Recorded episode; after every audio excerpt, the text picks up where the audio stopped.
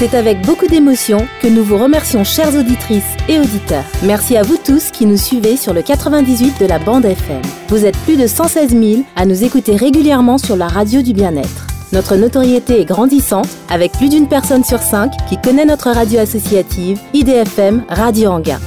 Merci à toutes et à tous. Étude médiamétrie réalisée par Public des Associatives de janvier à septembre 2020 hors confinement. Belle fin d'après-midi à toutes et à tous à l'écoute des programmes d'IDFM Radio Anguin en ce mardi 19 janvier 2021. C'est l'émission Entre chiens et loups, rubrique À toi les étoiles consacrée à l'astronomie et à l'astronautique. Et comme d'habitude, c'est Franck qui est aux manettes et qui vous accompagnera durant toute cette émission.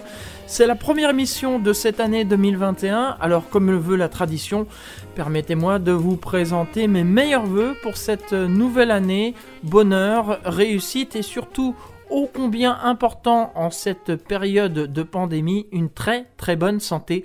Prenez soin de vous et de vos proches. Sachez que le mois dernier, À toi les étoiles a célébré ses 16 ans d'existence. En effet, c'est en décembre 2004 qu'a eu lieu la toute première émission d'À toi les étoiles. J'en profite d'ailleurs pour remercier la Société astronomique de France, l'Association française d'astronomie ainsi que l'Astro Club de France pour leur soutien indéfectible depuis des années et tous les autres bien sûr, je ne peux pas nommer tout le monde mais bien sûr j'y pense. Durant toute cette année 2021, eh bien, on continuera à se retrouver tous les mois pour parler d'astronomie en respectant les mesures sanitaires, bien sûr. Sachez que cette émission a une marraine et un parrain et que lors de la première émission d'Atoile les étoiles, depuis maintenant 9 ans, eh bien, ils interviennent toujours pour présenter leurs vœux aux auditeurs et on va commencer tout de suite avec euh, honneur aux femmes, la marraine d'Atoile les étoiles, Daniel Brio, qui est astronome à l'Observatoire de Paris. Daniel Brio, bonsoir, comment va la santé? Eh ben, eh oui, ça va très bien, ça va très bien. Alors je pense que faire euh, souhaiter les vœux, c'est pas que je manque de conviction, c'est pas que je manque de, de sympathie pour tous les auditeurs, mais l'année dernière, ça n'a pas tellement marché. Hein, le processus n'a pas tellement marché. Donc, ce que je vous souhaite, mais vraiment très sincèrement pour vous, pour tout le monde, pour tous les gens que vous aimez, c'est que l'année qui vient soit un petit peu plus légère, un petit peu plus légère que l'année qui vient de s'écouler, un peu plus chaleureuse, et que quand on demande justement comment allez-vous, ça, soit, ça redevienne une simple formule de politesse, et qu'on écoute ou qu'on n'écoute pas tellement la réponse, plutôt qu'une qu'une question anxieuse comme c'est devenu maintenant. Tout à fait. on demande maintenant comment allez-vous, c'est plus c'est plus une figure de style. On se demande vraiment qu'est-ce que les gens, ce que ce que, ce que l'interlocuteur va répondre. La, l'ambiance est quand même euh, tragique, voilà. Et j'aimerais que la frivolité revienne euh, et que ça ne soit pas un péché mortel d'être de faire de d'être frivole et voilà. Et c'est tout ce que je peux souhaiter. Prenez soin de vous, prenez soin des gens que vous aimez et qu'on se retrouve tous. On verra à 20 ans, mais on se, re souhaitera des bons vœux pour 2022. Exactement, euh, Daniel Brio. Eh bien, merci beaucoup pour euh, cette intervention. Et puis, 9 ans déjà hein, que vous êtes marraine d'Atoile les Étoiles. Je vous remercie encore, comme chaque année. Merci beaucoup. Merci beaucoup. À bientôt. Au revoir. Au revoir. Après la marraine, place au parrain d'Atoile les Étoiles, qui est Jean-François Pellerin et qui est journaliste scientifique. Jean-François Pellerin, bonsoir. Bonsoir à vous. Comment va la santé? Ben ça va. Comme la marraine, vous nous avez préparé des vœux pour les auditeurs. On vous écoute Alors pour les vœux des auditeurs, euh, on va faire comme euh, il y a un an et en se disant que ça sera pour de bon, qu'on aura vraiment une bonne année et une nouvelle année. Bon, je crois qu'il faut penser à la santé, bien sûr, hein, parce que bon, c'est quand même quelque chose en 2020, et que chacun puisse réaliser ses, projets. J'en connais un certain nombre qui ont des projets d'édition, je pense à, ces gens-là. Il y a des projets dans l'observation astronomique, tous les fanas, tous ceux qui ont des télescopes, et on va avoir une actualité, c'est vrai, chaude avec tout ce, tout ce qui se prépare, le lanceur lunaire euh, américain, les, les, capsules avec Elon Musk. Euh, on, a, on, a, on a du pain sur la planche et, on a des très beaux anniversaires. Hein. Il y a 60 ans, c'était Gagarine dans l'espace. Il y a 40 ans, la navette spatiale. Donc euh, l'année 2020, c'est l'occasion de, de parler un peu de tous ces sujets-là et d'oublier bon la morosité quoi. 2021 Vous êtes resté en 2020 C'est 2021. oui, oui, en 2021, oui. Voilà donc pour euh, ces vœux des auditeurs. Euh, merci euh, Jean-François Perret. C'est déjà la neuvième année hein, que vous êtes parrain d'Atoile les Étoiles avec Daniel Brio. oui. Comme le temps passe. Ça passe vite, ouais. Oui, tout à fait. Eh bien, on vous souhaite plein de bonnes choses, Jean-François Pellerin. On se retrouvera dans le courant de l'année, sûrement. Hein. Merci, prenez soin de vous et à très bientôt. Vous aussi, bonne émission. Merci, au revoir. Après les traditionnels vœux de la marraine et du parrain, nous allons commencer cette émission à toi les étoiles de ce mois de janvier 2021. Mais auparavant, je dois vous informer que cette émission n'est pas en direct. En effet, elle a été enregistrée quelques jours auparavant. Ceci en raison des mesures sanitaires, puisque vous savez que le couvre-feu a été avancé à 18h et c'est l'heure à laquelle l'émission se termine. Donc il était difficile pour mon invité et moi-même de se retrouver dans nos foyers respectifs à cette heure-là. Donc il n'y aura pas d'interactivité, vous ne pourrez pas poser des questions à l'invité comme vous avez l'habitude de le faire malheureusement.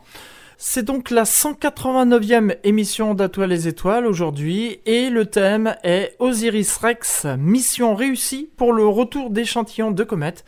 Et pour en parler avec nous, je reçois Antonella Barucci, qui est planétologue, astrophysicienne au laboratoire d'études spatiales et d'instrumentation en astrophysique, que l'on appelle le LESIA, de l'Observatoire de Paris. Madame Antonella Barucci, bonsoir. Bonsoir. Et tous mes meilleurs voeux pour cette année 2021. Merci. À vous aussi, à tout le monde. Merci. Antonella Barucci, on a beaucoup parlé de la mission Osiris Rex à la fin de l'année dernière, puisqu'elle a prélevé des échantillons sur un astéroïde. J'aimerais que l'on raconte un peu la genèse du projet. Qu'est-ce qui fait qu'on a décidé de faire cette euh, mission et, comment ça s'est déroulé? Ah bah, Cette mission euh, était faite par la NASA et, était euh, déjà dans les discussions et proposée depuis début des années 2010 et les noms c'était Osiris. Et, les, et donc, comme vous savez, à la NASA, il y a plusieurs niveaux d'émission, euh, des coûts d'émission, et c'était une mission euh, au début proposée d'un coût plus petit, mais donc c'est comme c'est pas possible de faire des missions de 100 pour retour, euh, elle n'était pas passée, et donc reproposée plus tard, et donc, euh, dans les programmes qu'on appelle les programmes New Horizon, euh, et donc euh, au New Frontier, New Frontier de la NASA, et donc est passé dans ces, ces types de budgets. Et donc, c'est une mission qui était sélectionnée, il y a eu pas mal d'études, et lancée en 2016, exactement le 8 septembre 2016. Donc, depuis le 2016, elle était partie en route pour un astéroïde qui s'appelle Bennu, et, bientôt il va revenir sur Terre. Antonella Barucci, la sonde a décollé le 8 septembre 2016. C'est à bord d'une fusée Atlas V411, hein, c'est ça, qui est euh, donc partie en direction de, cet astéroïde. Alors pourquoi on a choisi exactement cet astéroïde? Est-ce que c'est parce qu'elle passait au voisinage de la Terre à cette époque-là, ou est-ce que, au contraire, euh, on a choisi cet euh, astéroïde pour une chose bien précise? Alors, les deux, ça veut dire que d'abord, le but de cette mission, c'est comprendre l'origine du système solaire et comprendre l'origine de la vie sur Terre. Donc, le but, c'est d'aller vers un astéroïde primitif. Donc, comme vous savez, il y a beaucoup d'astéroïdes euh, dans notre système solaire. Normalement, la majorité sont entre Mars et Jupiter, mais il y en a toute une quantité qui sont, sont très près de la Terre. Mais donc, euh, dans la population des astéroïdes, il y a une diversité de compositions et il y a une partie de cette population qui sont vraiment très primitives, sont celles qui rassemblent le chondrites carbonées, qui sont les météorites les plus primitifs de notre système solaire. Donc, le but, c'est vers un astéroïde très, très primitif. Donc ça, c'était le but numéro un. Mais euh, en réalité, pour aller revenir, euh, il faut quand même du temps. Donc le but soit avec une orbite assez particulière, dans les moments du lancement possible. Et donc, Bennu, il faisait partie euh, de ces deux options. Donc, un astéroïde de la population de ce qu'on appelle les geocroiseurs, qui sont relativement proches à la Terre, un objet primitif, et en plus, c'était aussi un objet qui pouvait représenter un risque. Donc, c'était quand même très intéressé, euh, pour ces différentes raisons, observer Bennu. Et donc c'est pour ça qu'on a choisi effectivement cet astéroïde Bennu. Lorsqu'on a lancé Osiris Rex, évidemment Bennu n'était pas à l'endroit où, euh, où il devait se trouver, puisque en fait Bennu tourne autour du, de, de la Terre, enfin se déplace dans le système solaire, et il a fallu calculer de manière à ce que quand Osiris Rex part, elle arrive en même temps que l'astéroïde, c'est ça hein? Bah oui, il fallait une orbite euh, euh, en faisant que la, position de le, de le spacecraft et la position des Benous soit dans la bonne euh, colocation. Et donc tout ça, c'est arrivé euh, fin 2018. Ce que vous appelez le spacecraft, Antonella Barucci, c'est la sonde. La sonde, c'est pas comme les sondes martiennes. Hein. Il n'y a pas de lander ou de rover dessus qui vont se poser sur l'astéroïde. Ça se passe comment alors? Donc, le spacecraft se met autour de Bennu et il n'y a pas de rover, il n'y a pas de lander. Donc, il y a euh, plusieurs instruments à bord des Osiris Rex, donc il y avait des caméras, euh, il y avait une altimètre, euh, un laser, un spectromètre visible et proche infrarouge et un spectromètre d'aller thermique. Plus un instrument construit par les étudiants euh, X-ray euh, pour des images à rayons X. Et après, ce mécanisme qui est appelé tag SAM, qui est un bras, c'est les bras qui euh, euh prélevaient les échantillons sur la surface de Bennu. D'accord. Donc, comme probablement vous savez, les astéroïdes sont des objets relativement petits. Bennu, il fait seulement 500 mètres de diamètre, donc il a une gravité tout petit. Et donc, euh, euh, les spacecraft, ils ne pouvaient pas se poser et rester longtemps pour euh, prendre des échantillons. Donc, il, a, il s'est juste approché à l'astéroïde et, et, donc il a touché l'astéroïde avec les bras pour quelques secondes. Pour ça, on appelle la technique touch and go. On touche, on répare tout de suite. Et il a pris des, des échantillons de la surface de l'astéroïde. Ces échantillons ont donc été prélevés et il a fallu les mettre en, sécurité, euh, Antonella Barucci. Oui, bien sûr. Donc, euh, une fois qu'on a pris les échantillons, et il y avait, alors d'abord, c'était les euh, d'abord les grands problèmes, c'était où prendre les échantillons, quels étaient les sites scientifiquement les plus valables pour la science, mais aussi, comme d'habitude, comme toutes les missions, il fallait aussi un site qui c'était les plus sûrs. Donc, euh, après plusieurs années d'observation euh, et d'analyse de la surface de Bennu, était choisi un grand cratère qui s'appelle Nightingale, qui c'est un cratère qui fait 140 mètres de diamètre. Et donc, euh, on a prélevé, mais au début, il y avait aussi un deuxième site d'atterrissage qui s'appelle Osprey, qui, s'il y avait des problèmes, on pouvait aussi prendre les échantillons dans l'autre site. Et donc, euh, euh, après les prélèvements, tout s'est tellement bien passé qu'on a décidé de vraiment de, mettre les échantillons dans la rentrée capsule et revenir tout de suite sur Terre pour euh, protéger les échantillons. Parce que qu'est-ce qui s'est passé? Donc, une fois qu'on les bras, il a bougé, il a bougé de la sonde, posé avec quelques secondes seulement sous la surface, il y avait tout un mécanisme d'azote qui bougeait pour euh, faire bouger les, petites particelles qui sont sous la surface, c'est qu'on appelle les régolites de la surface de Bennu. Donc il y a eu tout un mouvement de, cette, surface pour avoir le maximum de prélèvements sous la sonde. Et après, il y avait aussi hum, euh, comme, euh, comme quelque chose qui touchait la surface, qui pouvait ramasser euh, et coller sur la surface de cette bras des particules. Et donc, une fois prélevé euh, les matériaux, on l'a mis tout de suite sur ce qu'on appelle la rentrée capsule, c'est la capsule de retour, qui est un lieu euh, euh, pour avoir cet échantillon euh, conservé, qui soit pas altéré, et après faire revenir la, capsule sur Terre euh, sans altération. Antonella Barucci, on va s'interrompre quelques instants, le temps d'une pause musicale, et puis on se retrouve juste après pour la suite de cette émission. On continue euh, bien sûr de parler de cette euh, mission Osiris Rex, à tout de suite. Grande fête au château il y a bien longtemps.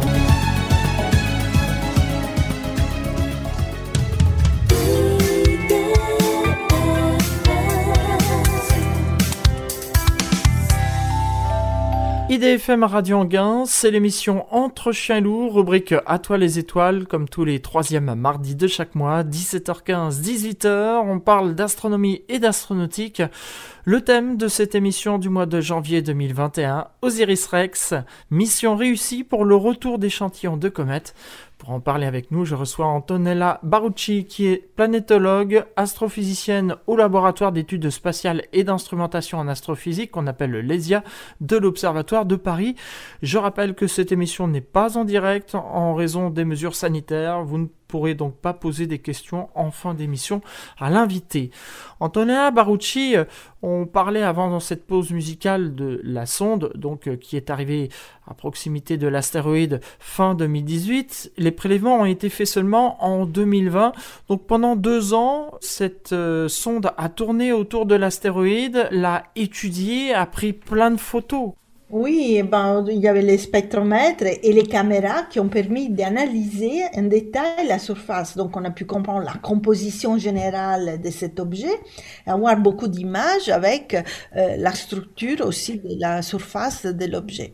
Et donc, déjà avec euh, depuis la fin 2018, donc euh, tous les 2019 et les 2020, parce que les prélèvements s'étaient faits le 20 octobre 2020, donc presque deux ans d'observation des Bennu en continuant avec différentes illuminations, avec différentes positions de la sonde, à différentes résolutions aussi. Et donc, on a pu vraiment caractériser l'objet dans tous ses détails.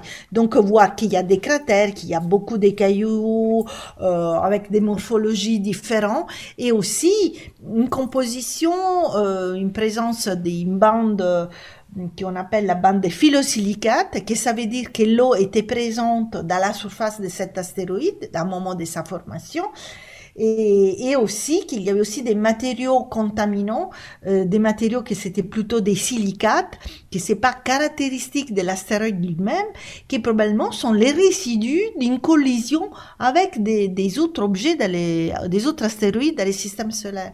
Parce qu'en plus, si vous regardez la forme de cet astéroïde, c'est une forme qu'on appelle une forme Rubble Pile, donc c'est une forme sphérique, mais avec l'équateur qui est un peu plus gonflé. Et, on pense que cette Rubble Pile, c'est euh, c'est la réagrégation du matériau euh, après des collisions. Donc probablement cet astéroïde, c'est la récomposition euh, des, des, des, des, plusieurs euh, cailloux qui se sont réaccrétés ensemble et ils ont formé Bennu. On en arrive à cette date du 20 octobre 2020, c'est les prélèvements de l'échantillon sur le sol. Vous avez parlé avant la pause musicale d'un touch and go, mais euh, ça paraît simple, mais en fait c'était très très risqué, euh, Antonella Barucci. Ben, euh, c'était très risqué parce qu'en réalité, si vous savez, les premières touch and go c'était fait par la mission Hayabusa. Oui. Et donc, euh, ben, c'était une mission qui était de la JAXA, donc une mission japonaise. Et la mission Yabusa, euh, il a eu des problèmes. Il s'est posé avec les spacecraft, ça veut dire avec tous les panneaux solaires et tout, euh, un peu tordu. Et donc, les mécanismes, il n'a pas pu prélever comme il voulait prélever, même s'il a réussi à prélever. Et c'est très difficile parce que euh, la surface du, du, mécanisme, du bras, il doit toucher complètement à plat la surface. Et donc, s'il y a un cratère, s'il y a une petite montagne, s'il y a un, caillou beaucoup plus grand, euh, des morphologies différentes de la surface, il n'a pas un contact et on ne peut pas avoir un prélèvement euh, correct, comme par contre c'est passé dans les cas de la mission Osiris-Rex. Donc on a bien croisé les doigts pour que tout se passe bien, mais j'ai cru comprendre que lorsqu'on faisait le prélèvement, on pouvait, si on loupait le premier prélèvement, on pouvait tenter un deuxième prélèvement. Oui, oui, c'est ça. On pouvait prélever un deuxième et pour ça, il y avait deux sites qui étaient sélectionnés, donc Nightingale et Osprey, pour euh, s'il y a un gros problème, parce qu'en plus il y avait tous les caméras, euh, même pendant euh, l'approche de la sonde à la surface, et si on arrivait à voir des, quelque chose qui c'était pas si précis, parce qu'en plus cette cratère que je disais c'est 140 mètres, il y, a aussi, il y avait aussi un gros caillou, donc il fallait vraiment être d'une précision incroyable, centrer les cratères dans, la, dans les lieux où il n'y avait pas des, hum, des morphologies qui pouvaient empêcher les prélèvements. Donc euh, c'était c'était vraiment un succès des technologies incroyables et, que les a l'agence spatiale européenne. Elle n'est pas capable aujourd'hui encore à faire. Hein. Donc euh, on a la NASA, on a la JAXA. Donc comme vous savez, il y a aussi la mission Hayabusa 2 de la JAXA qui a eu un grand succès. Mais voilà, euh, sont, sont, encore des technologies que nous en Europe on n'a pas à disposition.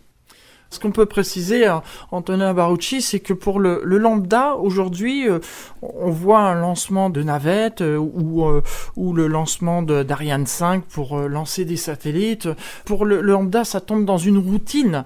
Mais en fait, chaque lancement est risqué et à chaque fois, c'est toujours la peur au ventre. Et même ce prélèvement, j'en en parlais dans mon entourage, les gens disaient, oh bah oui, bah de toute façon, maintenant, c'est une technique maîtrisée mais non, il y a toujours ce risque.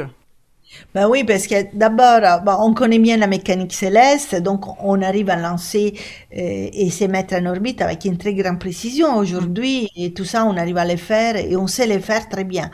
Mais dès qu'on on s'approche à des objets avec une très petite gravité, comme dans le cas des astéroïdes, c'est très difficile parce qu'il n'y a pas de gravité.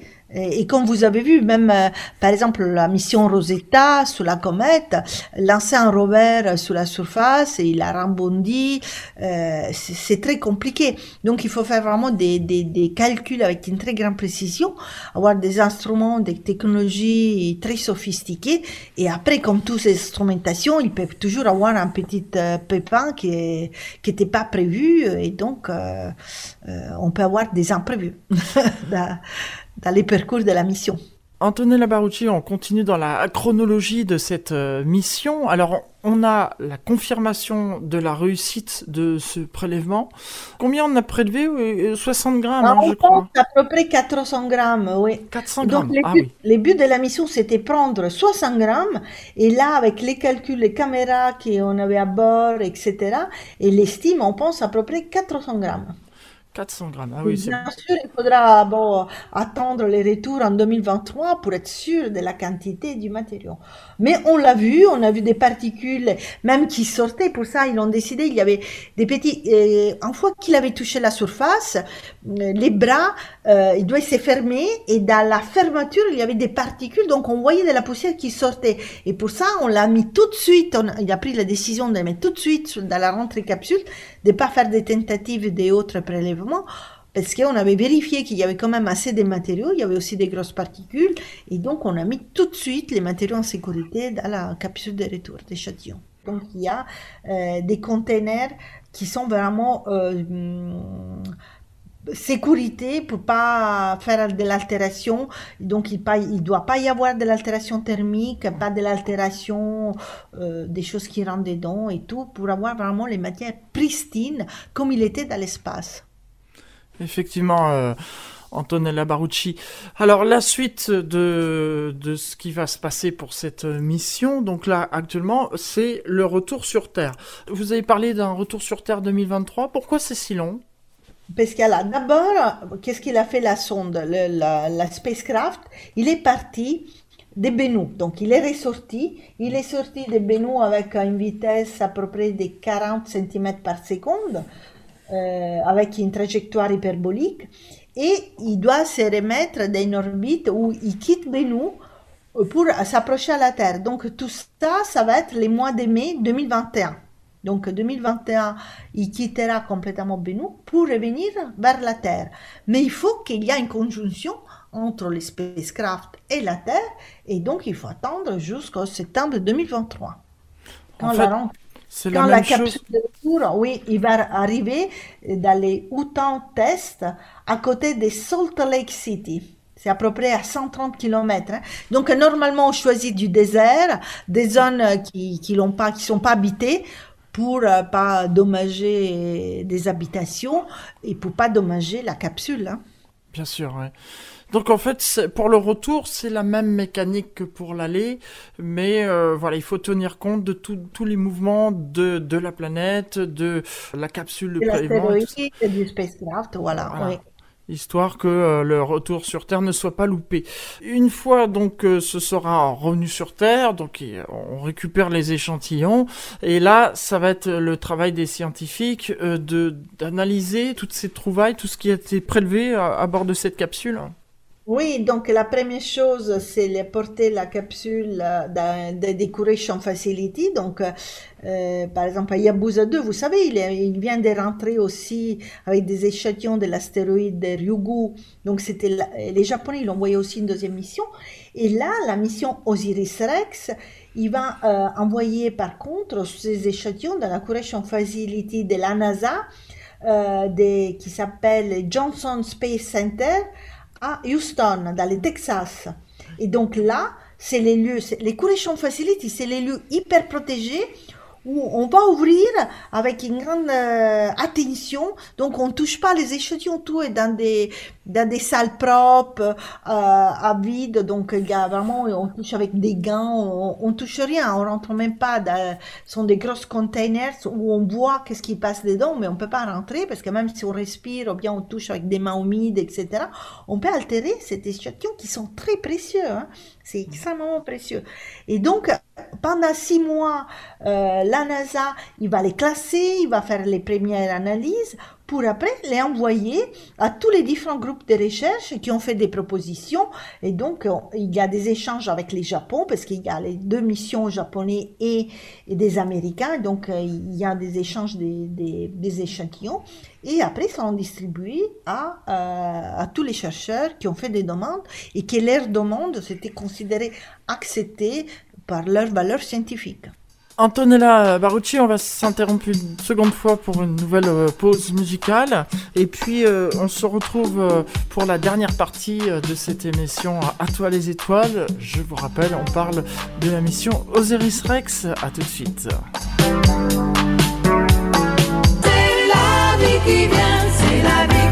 IDFM Radio Anguin, la radio du bien-être. Troisième et dernière partie de cette émission À toi les étoiles. Je vous rappelle que nous parlons d'Osiris Rex aujourd'hui. La mission a, bien réussi. L'invité est Antonella Barucci. Elle est planétologue, astrophysicienne au laboratoire d'études spatiales et d'instrumentation en astrophysique qu'on appelle le LESIA de l'Observatoire de Paris. On parlait avant cette pause musicale du retour d'échantillons sur Terre et vous avez évoqué euh, avant cette euh, pause musicale une autre mission aussi, euh, la mission Hayabusa, qui a ramené elle aussi des, échantillons sur Terre. Là, ils sont revenus, hein, c'est bien ça. Oui, c'est ça, parce qu'en réalité, donc, comme je disais, il y a deux missions. Il y a eu Hayabusa et maintenant la mission Hayabusa 2 qui était aussi une mission toujours de la JAXA, donc euh, de l'agence spatiale japonaise, qui allait aussi vers un astéroïde primitif et qui a retourné sur Terre les 6 décembre des échantillons de l'astéroïde de Ryugu. Ça aussi, c'était une astéroïde primitive. Hein. Euh, donc euh, la mission Hayabusa 2 était partie en 2014, donc deux années avant. Vous voyez, il faut quand même beaucoup du temps toujours pour aller revenir.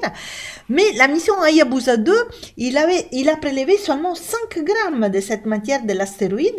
C'est toujours avec la technique touch and go. C'est un peu différent euh, la méthode, mais c'était toujours la même chose. Et, et, donc là, euh, les échantillons de la mission Hayabusa 2 sont dans la correction facility de la JAXA. Et là, c'est pareil, ils vont être euh, séparés. Il n'y a pas beaucoup, hein, il y avait 5 grammes, mais il, ah va y avoir... beaucoup.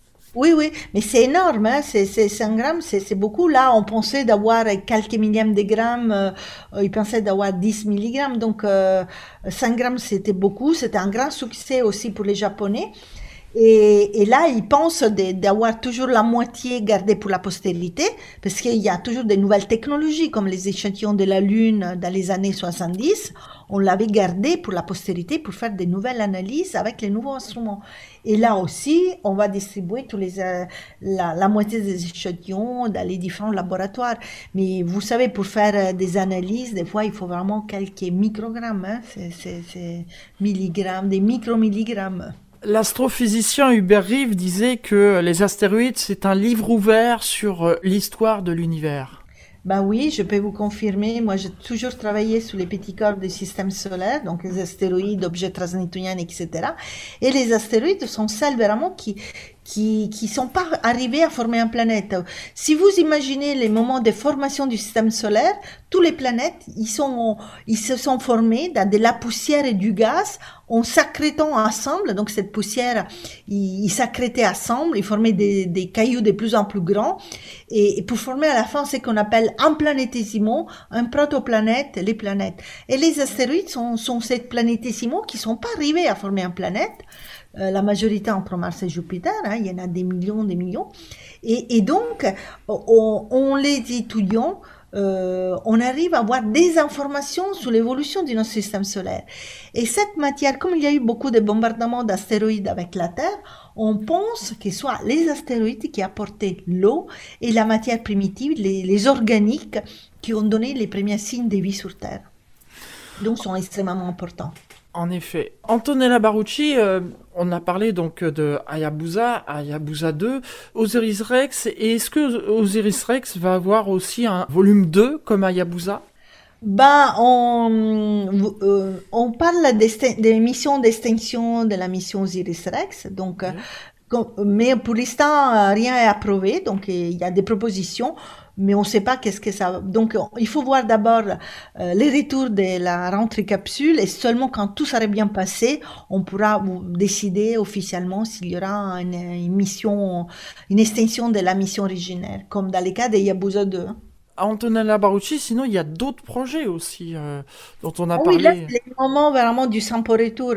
C'est, c'est, on, on, a compris qu'on peut faire beaucoup d'émissions, on peut aller, on peut envoyer des rovers, on peut faire, euh, on se met en orbite, on a beaucoup de données d'informations, mais la chose plus précieuse, c'est avoir de la matière inaltérée de ces objets et, et l'étudier avec des instruments très sophistiqués sur Terre. Vous savez, les synchrotrons, des instruments qui on peut pas ramener dans l'espace.